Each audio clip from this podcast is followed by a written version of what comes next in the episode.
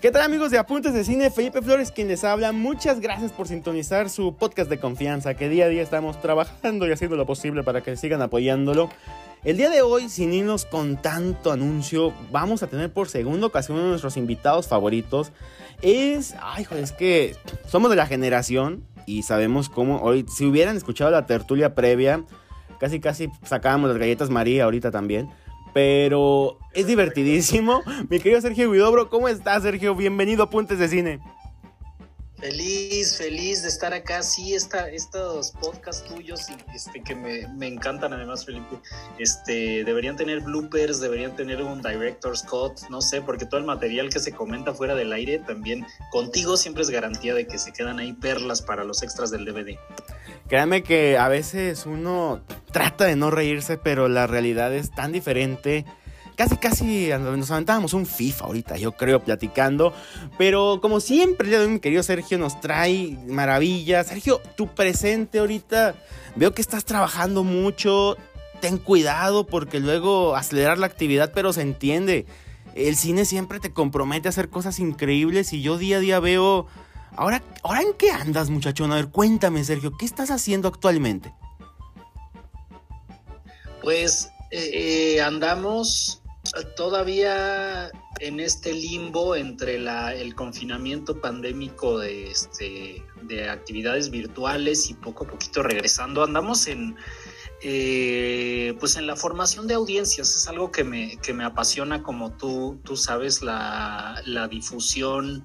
Eh, la crítica como uno de sus brazos, pues, pero también la, la investigación, la creación de contenidos, eh, en diversas plataformas, todo eso, lo anterior relacionado con el cine, eh, pues es algo que me apasiona y tienes razón, eh, ocupa mucho más, ocupa mucho tiempo, pero ahorita traemos varios cursos, traemos varios cursos en marcha, vamos a iniciar un proyecto con Injuve y con Procina de la Ciudad de México, eh, estamos en Pohualizcali, en Iztapalapa, y uno de los cursos que vamos a iniciar ahorita con los amigos de Casa Negra es el de cine soviético, que de hecho hace un año lo, tuvimos ya totalmente virtual con, este, con Casa Tomada, con los también muy admirados amigos de Casa Tomada, y ahorita lo vamos a, a volver a abrir.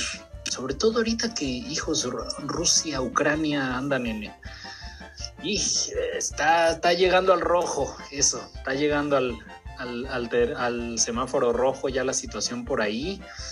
Eh, y hay mucho que decir, hay mucho que decir en torno a, las cinematografías eslavas, a su historia, a su identidad. Pues en eso andamos, mi querido Felipe, a grandes rasgos.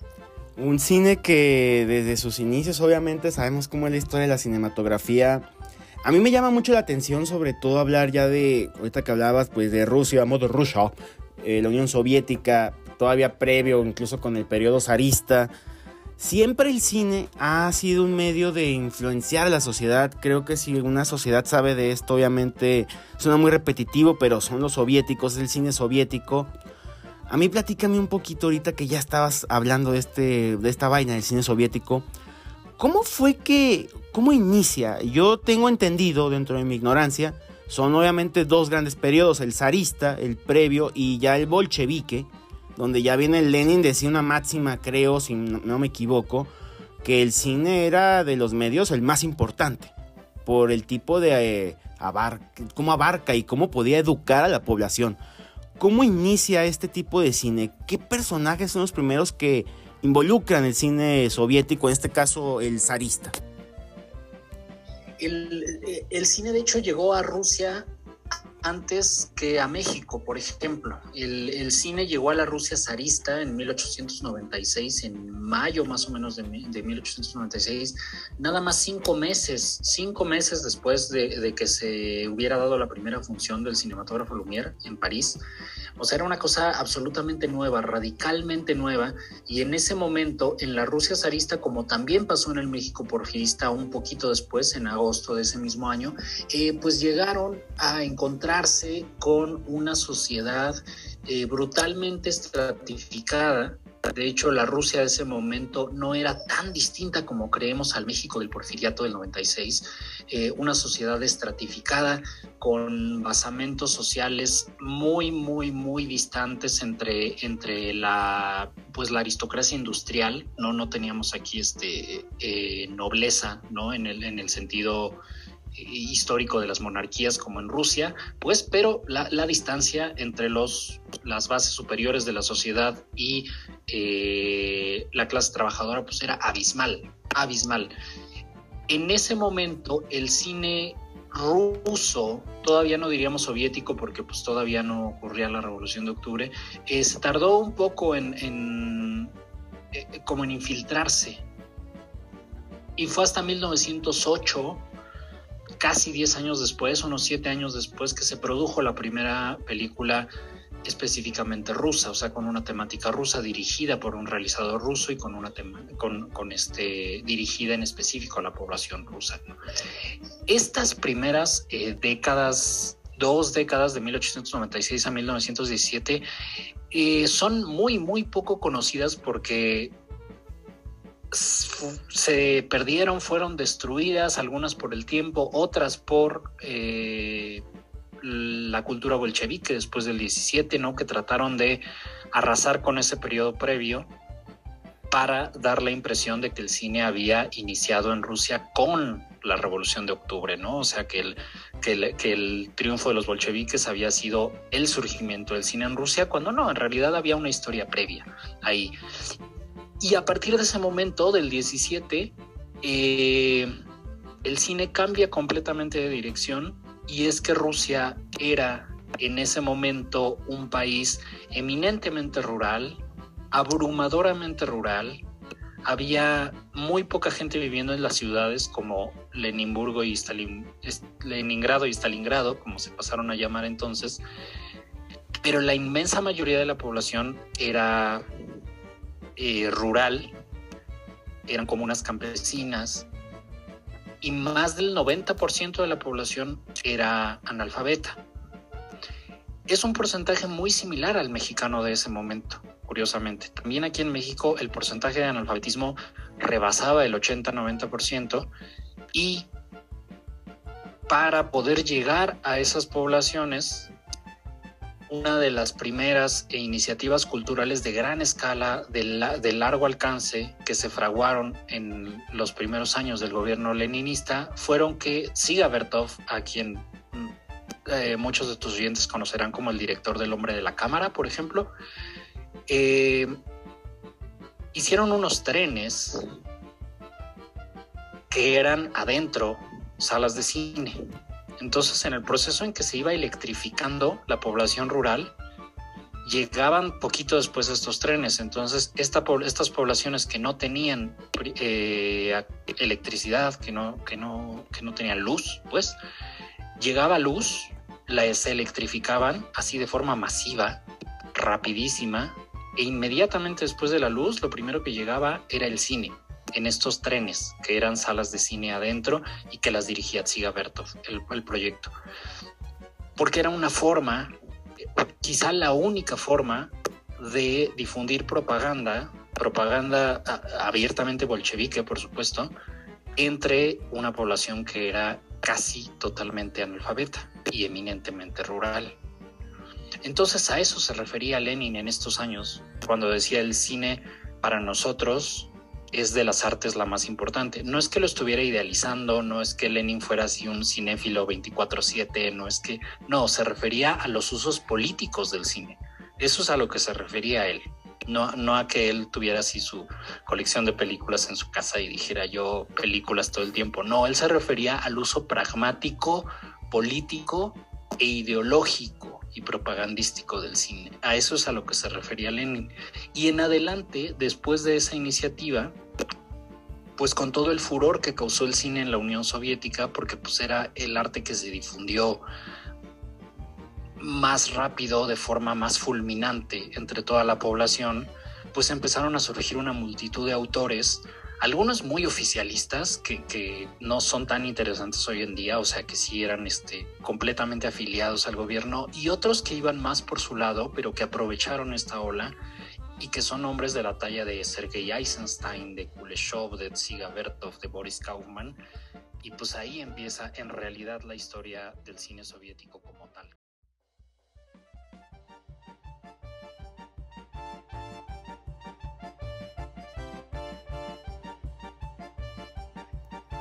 Recuerda, estamos en todas las plataformas disponibles, en Spotify, en Apple Podcast. Igualmente estamos ahí en Amazon. Felipe Flores, quien te habla, apuntes de cine. Gracias por seguirnos y de verdad hemos hecho una labor casi titánica para la cobertura en cuanto a festivales. Créanme que tenemos a nuestros infiltrados este año. No pude estar yo presente en la mayoría, pero Usted confía en las críticas que se están subiendo, son en directo.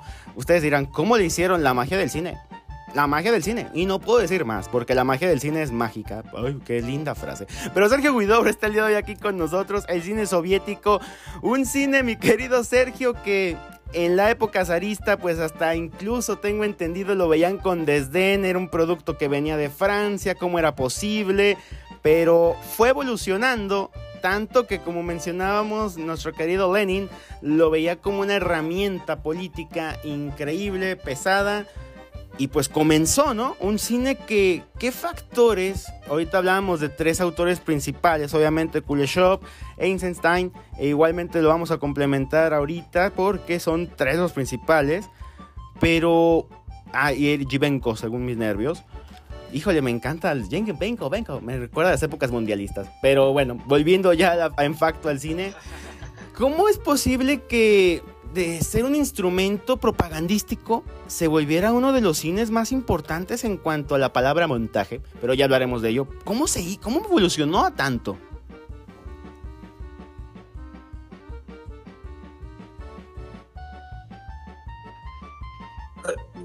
Mira, me quedé, me quedé primero pensando en esto que decías del, cine este zarista, porque creo que ahí está la pues la semilla de esto que estamos platicando y la relación que tenía con Francia, Rusia y México, que es el país desde el que estamos hablando ahorita.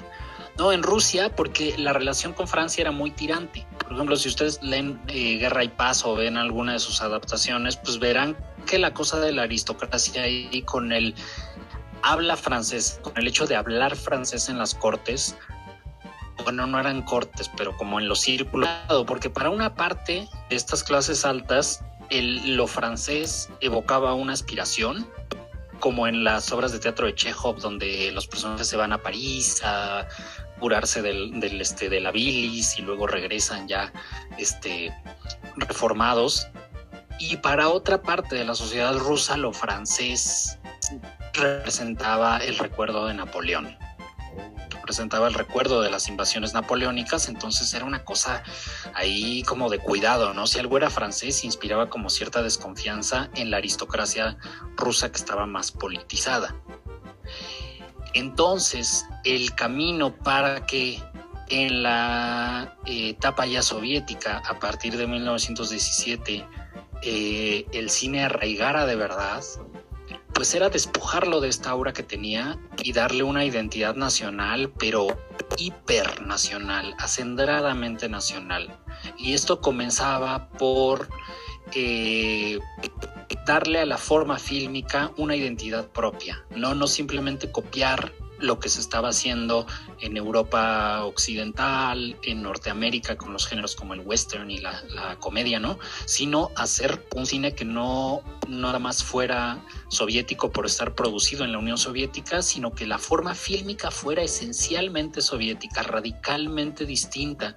Entonces de ahí nacen para muchos de estos cineastas eh, la necesidad de teorizar el cine de Eisenstein, por ejemplo, de Vertov, de Kuleshov, ¿no? De escribir prácticamente tratados estéticos, filosóficos acerca de lo que debería ser el cine y entonces generar nuevas ideas para que el cine no se pareciera a lo que se estaba haciendo en Francia en esos años, en los años 10, 20, 30, ni a lo que se estaba haciendo en Norteamérica, ¿no? Sino hacer algo que fuera ruso o soviético más bien hasta la médula. Entonces de ahí vienen las teorías del montaje, ¿no? Vamos a montar las películas en nuestro propio estilo, vamos a, encuadrar las, los planos, vamos a hacer encuadres que estén en nuestro propio estilo, la posición de la cámara, eh, la forma en la que se van a contar las películas y de ahí surgen un montón de teorías como el, el montaje de asociaciones, el montaje de ideas, el efecto Kuleshov, que a lo mejor ahorita nada más son cosas que estudia pues la gente que estudia cine, ¿no? Eh, pero en realidad sus aplicaciones técnicas son cosas que vemos en todos lados, o sea, los vemos en, en, anuncios de televisión, los vemos en propaganda política de hoy en día, los vemos en, en series de televisión, los vemos en, en, una película de Marvel, ¿no? Los vemos en, vaya, el montaje, como lo entendemos hoy, nació de esta necesidad primigenia que tuvieron los cineastas soviéticos de ese momento por hacer cine de una forma diferente y a partir de conceptos diferentes, desde la misma forma en la que una cámara se pone frente al objeto, tan sencillo como eso. Suena increíble, pero ¿cómo desde una rivalidad política, ahorita que hablábamos pues de lo que es Francia con la Rusia y luego ya con Unión Soviética, pero como desde ese impacto, ¿no? De una rivalidad ideológica surgen ya incluso fuentes filosóficas de esto, ¿no? Hablábamos ahorita ya de la clave del cine ruso, es cierto, el montaje, pero era porque ellos querían diferenciarse del resto, sino hacer un cine más que tuviera, y no por lo artístico, sino por lo cerebral, el aspecto de demostrar siempre, yo soy el bueno, yo soy el inteligente, yo soy el genio, tú lo ves de diversión, yo lo veo como una aportación a las bellas artes y a la ciencia. Siempre existió este, este tipo de rivalidad antes de irnos al corte entre los rusos en todas sus disciplinas, ¿correcto? Sí, no, la, pues los Juegos Olímpicos a lo largo del siglo XX creo que son la, la prueba más grande, ¿no? De, de que este, y la carrera espacial, yo creo. Los Juegos Olímpicos y la carrera espacial son, junto con el cine soviético, este, las, las tres pruebas de que la gran obsesión de la Unión Soviética siempre fue presentarle al mundo que ellos sabían hacer las cosas de forma distinta y, mejor, ¿no? Según su, punto de vista. A veces sí sucedió, como en muchos clásicos del cine soviético, o como, no sé, las rutinas gimnásticas de Nadia Comaneci, ¿no? O, vaya, hay, hay, realmente puntos muy altos en muchas disciplinas, en la literatura rusa, no se diga. Eh, pero sí, sí, sí, sí, está, es, es curioso cómo lo que dices, esta rivalidad geopolítica se tradujo a través de ciertos creadores y creadoras como, como catalizadores en obras que eran radicalmente innovadoras y que fueron marcando puntos de quiebre a lo largo de la historia del cine. ¡Wow! Increíble lo que trae siempre la, el ego pero luego los hace evolucionar y crecer.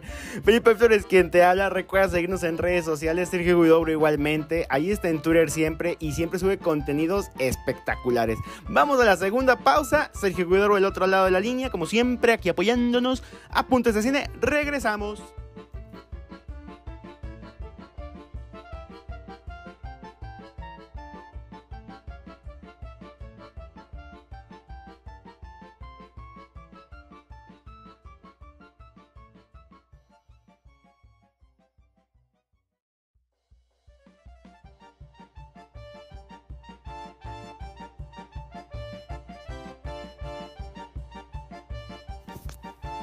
Facebook, Twitter, Instagram. Eh, el Instagram, apóyenlo, créanme que vale la pena. Y muchas gracias a todos nuestros amiguitos de las distribuidoras, no los olvido. Sí estamos regalando muchos pases. Ha habido muy buena conexión con la gente en todo esto. se me hace chido, la verdad. Agradecer a la gente de Caníbal, de... También nos está apoyando mucho Corazón Films, obviamente Universal. Ya viene Jurassic World. Ah, qué bonita es la cosa. No saben cuántos juguetes voy a comprar. No, ya dije algo de más, lo siento. Pero la realidad es que Sergio Guidobro está aquí con nosotros el día de hoy. Segunda ocasión que nos acompañan Apuntes de Cine. El cine soviético. Mi querido Sergio, hablamos de tres autores principales. Pero yo quiero preguntarte, me voy a ir por orden en cuanto a los fenómenos y cómo impactaron al cine. Kuleshov, obviamente, el famoso efecto Kuleshov, que si me lo logras explicar fácilmente, que sé que lo vas a hacer, todos vamos a quedar maravillados. ¿Cómo puedo pasar de tener hambre a odiar a un hombre y todo en un mismo plano? ¿Cuál fue la clave de Kuleshov para el cine soviético? Es tratándolo de explicar en el término más sencillo, porque Kuleshov, pues siendo ruso, es bastante más teórico, bastante más complejo, ¿no? Cuando tienes una imagen e inmediatamente después presentas otra imagen, el resultado no es como una imagen más otra imagen, sino la asociación que la mente, la asociación psicológica, emocional que nuestra cabeza hace de las dos imágenes. Por ejemplo, si tú ves la cara de alguien, eh, Hitchcock lo explicaba bastante mejor, como todo, este, si ves la cara de un hombre que está sonriendo y después cortas a la imagen de un bebé, ¿no? Sin que te diga nada, sin diálogo, sin texto ni nada, dices, ah, bueno, es su papá y está feliz. Si en vez de cortar a la imagen del bebé, cortas a la imagen de una eh, mujer en la playa, en bikini, ¿no? Cambia completamente tu lectura del plano del hombre, porque dices, viejo rabo verde, ¿no? Entonces, una imagen no se define por sí misma, por el contenido eh, visual, estético, por el movimiento de cámara o el color o la iluminación que exista dentro de ese plano, sino que en el cine una imagen siempre está en relación con la imagen que acabas de ver antes y con la imagen que vas a ver después es el principio más básico del, montaje, ¿no? Lo que se llama efecto Kuleshov. Pero pues tú ves hoy un, un, anuncio de, este, de Mercado Libre, de los que te salen en YouTube, un, anuncio de, lo que sea, este, o un video musical o la propaganda de un político, y todos usan efecto Kuleshov. El principio del montaje es ese, pero es un principio soviético. Es lo que te digo que y ahí está la visión de gente como Lenin, ¿por qué tanto aprecio? Como decías, no, no es que tenga su colección de cine aquí como la tenemos nosotros, no, todo tiene a veces un efecto, un seguimiento muy, no aterrador, porque yo creo que es parte de los medios de comunicación, pero en cuanto a Kuleshov mismo, igualmente tengo entendido lo que es la, no sé, ya sería Betop, pero ahí, por ejemplo, ¿cómo lo encontramos ya en esta época en cuanto a su obra? Que fue obviamente indispensable. Creo que los soviéticos tenían muy en claro que incluso la cámara es mejor que un ojo humano, tiene más capacidades, o ahí, ¿qué hacían ellos? Sobre todo Kuleshov en cuanto a su obra. Sí, sí, Bertov eh, partía precisamente de esto que acabas de decir muy bien, ¿no? De que la, cámara de cine es una extensión mecánica del ojo humano, pero no una mera extensión como de las capacidades ópticas del ojo humano, sino que las expande es como si fuera un ojo mejorado, ¿no? Como un Terminator del ojo humano, el, este, la cámara de cine. Entonces documentales como Kino Pravda, como, como este, como El fin de San Petersburgo, como El hombre de la cámara, pues son justo eso, son, son una exploración radical, una, una, una, una exploración super punk de las posibilidades que la cámara tenía para no para presentar la realidad, sino para generar nuevas realidades a través de la imagen. Eh, a veces poniendo la imagen de abajo para arriba, de arriba para abajo, poniéndola abajo de un tren, poniéndola en diagonal, poniendo las cosas de cabeza, ¿no? Haciendo cosas que hoy parecen tan sencillas, pero que en ese momento a nadie se le habían ocurrido antes de Bertov, ahora, ahora son muy sencillas, ¿no? Y otras que eran trucos ópticos, como empalmar dos imágenes en una misma, haciendo una transparencia y cosas así, que ahora son filtros de, de, TikTok, ¿no? Ahora, ahora todas estas este, posibilidades de trucar la imagen, de ponerle un color encima, de con cierto efecto que nos da la idea de otra época, o de, o, de modificar una cara poniéndola en cierto ángulo y no en el otro, este, todo, todo eso que ahora utilizamos nosotros para falsear y lo digo no como algo malo, sino bueno, para trucar, para trucar nuestras imágenes, vienen de los experimentos de Bertov y en adelante lo iban a hacer un montón de, cineastas también soviéticos, continuando esta estela, ¿no? Como Bondarchuk, como el propio Tarkovsky después, y así. O sea, fue una estela que siguió durante todo el siglo, pues hasta que se, se desgajó, ¿no? La Unión Soviética. Es algo increíble, ¿no? Porque ya que lo hacemos el paralelismo con lo actual, es cuando decimos, wow, e, era por eso, de ahí nació. Kuleshov y la juxtaposición de imágenes, hoy también hablamos de Bertov y es cierto, la extensión del ojo ahora a un modo mecánico con la cámara. son tantos cineastas los que tenemos principalmente ahí. Eisenstein, hablando ya de la teoría del montaje antes de ir al, al segundo, al siguiente corte, ese el tercero. Ay, se nos acaba el tiempo, ¿Cómo, se divierte uno raro con todo esto? Pero Eisenstein, por ejemplo, y el montaje, ahí me llama mucho la atención. Él, ¿qué, ¿qué, nos quería decir con eso? Sé que a lo mejor pido mucho en resumirlo en dos breves minutos, pero, ¿qué es lo que quería este cineasta Eisenstein? Que tiene mucha relación con México, recordemos la peli Día de Muertos. ¿Qué tanto nos quería pedir con todo esto? ¿Qué nos quería demostrar? Bueno, demostrar no sé, pero al menos explorar. Eh, Eisenstein, como bien dices, fue uno de los dos cineastas soviéticos que tuvo una relación muy profunda con México. El otro fue Mondarchuk. Y los otros dos, digo, los dos vinieron a México a tratar de hacer películas muy, muy ambiciosas que viva México en el caso de Eisenstein y Campanas Rojas en el caso de Bondarchuk. Y a los dos les fue re mal aquí, mano. Ninguna de las dos salió bien. Pero bueno, en el caso de Eisenstein, lo que él trataba era de aplicar todas estas eh, teorías, todos estos experimentos, todos estos conceptos que el cine soviético estaba formulando, como las teorías del montaje, la asociación de ideas, el montaje paralelo, bla, bla, bla. Eh, aplicarlo directamente a la narración de épicas, de un cine épico que se contara de forma visual antes que de forma mática, o sea, restándole cierta importancia al diálogo al texto como vehículo narrativo y dejando que las imágenes empezaran a hablar por sí mismas. Y entonces vienen estas épicas enormes como Octubre, como El Acorazado Potemkin, como Alexander Nevsky y la propia que viva México, que bueno, ya la, la terminaron después de que él hubiera muerto, pero ahí estaba su gran ambición, ¿no? De hacer estas épicas eh, casi casi wagnerianas, aplicando directamente todas las innovaciones que el cine soviético estaba generando a nivel formal. Cine que acerca a la sociedad. Hablamos obviamente de sus tres principales autores. Antes de ir así al corte, puede ser Kuleshov, Eisenstein, ¿era Jovenko o me equivoco? O, citabas ahorita otro director. Sí, sí.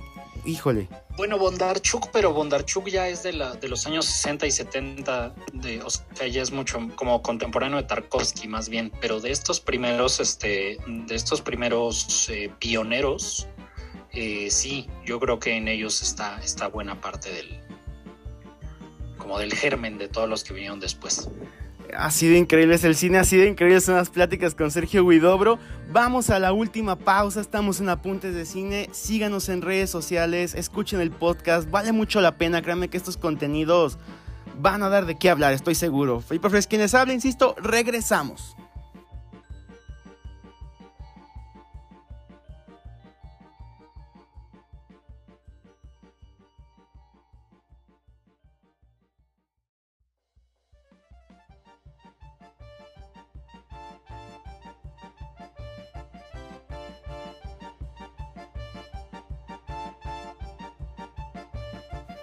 Apuntes de Cine siempre con toda la buena atención que le estamos dando. Muchas gracias por seguirnos, de verdad. Uno se conmueve y por eso seguimos creciendo, por eso seguimos buscando. Sí estamos con la presencia en Berlinale, estamos en Sundance. En Sundance hubo películas que a mí me encantaron. Ya desde luego la andaré echando aquí la tertulia con Sergio Guidobro porque es que de veras, el, bueno, a mí me encanta el cine de terror, soy prácticamente hijo desconocido del expresionismo, así que siempre es bueno amar el terror, es bueno amar los monstruos. Por eso no entiendo muchas evoluciones que tuvo ahora Guillermo del Toro, por ejemplo, pero por eso, si usted quiere entenderlas, siga apuntes de cine, vea las redes sociales, vea las críticas. De verdad vale mucho la pena, pero Sergio Guidobro y el cine soviético, pues bueno, híjole, ¿qué pasó con el cine soviético? Obviamente alimentó mucho el neorrealismo, creo yo. Fue un cine que nos demostró otra cara que venía del cine francés o del cine norteamericano, incluso del mismo cine alemán. En lugar de grandes figuras, de grandes actores, producciones titánicas, nos demostraron la cara de un pueblo, la cara y los fenómenos sociales que puede acarrear un pueblo y, con, sobre todo con detalles científicos, que es lo que hablábamos ahorita de sus teorías, está el manifiesto del sonido porque los soviéticos no querían el sonido, ellos no les gustaba, pero Sergio, ¿qué pasó? Al final entendemos que llegó Tarkovsky, incluso cumplió 50 años, una de sus películas épicas, pero ¿qué sucedió con ellos? ¿Cómo evolucionó el cine soviético hasta lo que tenemos hoy? Pues creo, que lo que le pasó al cine soviético, eh, que, siempre, siempre, siempre fue una industria eminentemente estatal, ¿no? Una, una, una industria primero auspiciada, después controlada y en última instancia eh, aplastada de, alguna forma por el Estado. Es algo parecido a lo que le pasó a muchas otras áreas de la economía eh, soviética. En esta primera etapa de la que hemos hablado hasta ahorita, la de los años 10, 20, 30 y hasta la Segunda Guerra Mundial, bueno, que en Rusia le llaman la Gran Guerra, eh, em, fue un cine cobijado por el Estado, auspiciado, impulsado. Era el Estado quien este, pues le daba palmaditas en la espalda a todos los cineastas, incluso a los que les resultaban problemáticos a veces, como Eisenstein. Y después de esto, ya de la posguerra, y conforme Rusia se fue, bueno, la Unión Soviética se fue internando en la Guerra Fría, en los años 50, 60, 70 y 80 sobre todo, eh, los cineastas se fueron partiendo o dividiendo entre aquellos que estaban más cerca del oficialismo, que hacían películas todavía bajo el amparo de Mosfilm, que era la gran productora soviética, y los cineastas que comenzaban a ser cada vez más críticos y cada vez se salían más de el control estatal. Existía una escuela de cine enorme, el Instituto Pansoviético de Moscú, que era como la escuela de cine de Rusia. El mismo Tarkovsky eh, estudió ahí y otros cineastas como, como Kalatosov, como Paradjanov.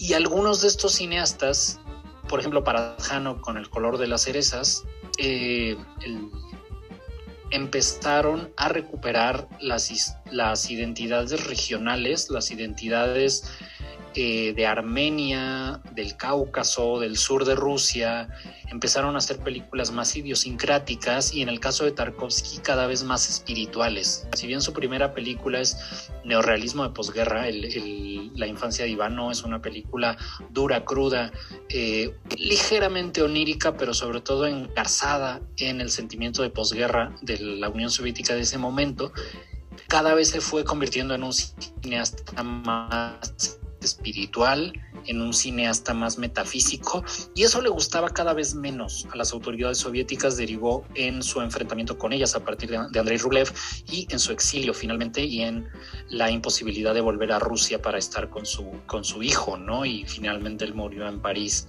ya en los 80. Y entonces el cine soviético se fue cada vez eh, separando del núcleo estatal y algunas de las películas que se rodaron en los años 60, 70 y 80, algunas fueron muy populares como Moscú no cree en las lágrimas y otras fueron otra vez quiebres muy disruptivos desde la forma y desde el discurso con lo que es con la propia identidad rusa, creo que de forma más especial que ninguna ven y mira de, de Lem Klimov, Comansi, y las películas de, de, Larisa Shepitko, que por cierto va a tener una retrospectiva en el FICUNAM ahorita. Larisa va a tener una retrospectiva de todas sus películas, o no sé si todas, pero igual y sí porque no son tantas, y las van a pasar en el Ficunam en pantalla grande. Entonces, si quieren descubrir a, una cineasta, una, mujer cineasta eh, fundamental, imprescindible para el cine soviético, vayan a ver las películas de, de Larisa Shepiko en Ficunam y créeme que estaremos ahí. Ya escucharon, muchachos. Recuerden esa acreditación. Tenemos que ir de Guadalajara para allá. Pero fíjate, Sergio, yo siempre soy muy de este tipo de detalles. Yo les quiero platicar algo ya personal. Agradecer a Sergio que esté el día de hoy aquí con nosotros. Ahorita él lo va a ver, obviamente. Saben cómo estamos grabando. Él va a decir, ¿qué traes en la mano? Él va a decir, desgraciado, ¿qué?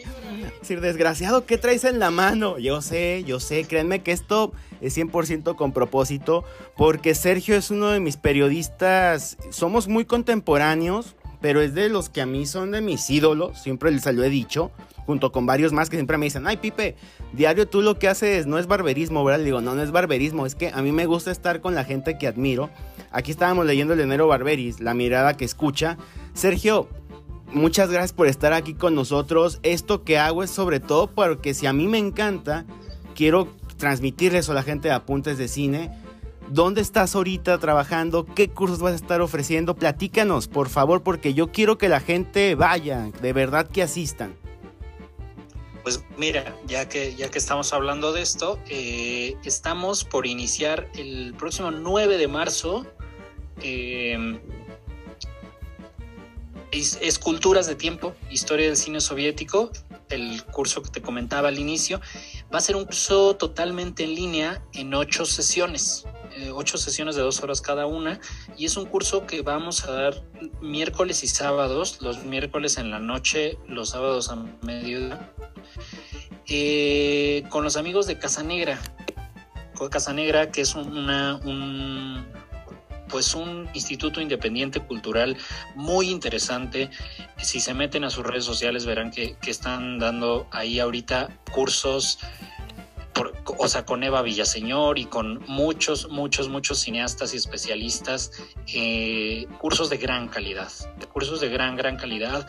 Tengo los deditos cruzados para que este que vamos a empezar esté a la altura de lo que ya están haciendo ellos, porque la verdad es que sí tienen un nivel bien, bien, bien este, interesante y Esculturas del Tiempo, Historia del Cine Soviético. Si les interesó esto, esto que acabamos de hablar acá, todo esto que platicamos, pues allá sí le vamos a entrar con todo. O sea, son 16 horas en las que vamos a estar revisando películas, fragmentos, biografías, este, documentos, vamos a estar leyendo cosas escritas directamente por Eisenstein, por Tarkovsky, discutiéndolas. Y les repito, es totalmente en línea. Y las formas de contacto, si quieren saber más, eh, son eh, formación.casanegra arroba arroba y en el Facebook que es Casanegra Cine MX, así todo seguido, Casanegra Cine MX. Ahí pueden ver y en mis redes ahí está el flyer, ahí lo estoy posteando constantemente, que es arroba Sergio Huidobro en Twitter. Ahí, ahí les podemos dar todos los informes si es que les interesó este, esta mordidita, este anzuelo de lo que estuvimos platicando por acá. Ahí los, me, va a dar muchísimo gusto verles por allá. Yo sé que así será. Sergio, muchísimas gracias por estar aquí con nosotros. Felipe Flores, quien te habló el día de hoy. Sergio Guidobro, obviamente, cine soviético. Vayan a inscribirse. Es una orden. No, de verdad, vayan, vale mucho la pena. Muchas gracias por estar aquí con nosotros. Apuntes de cine, terminamos por hoy. Guarden esos cuadernos y esos lápices. Nos vemos muy pronto. Adiós.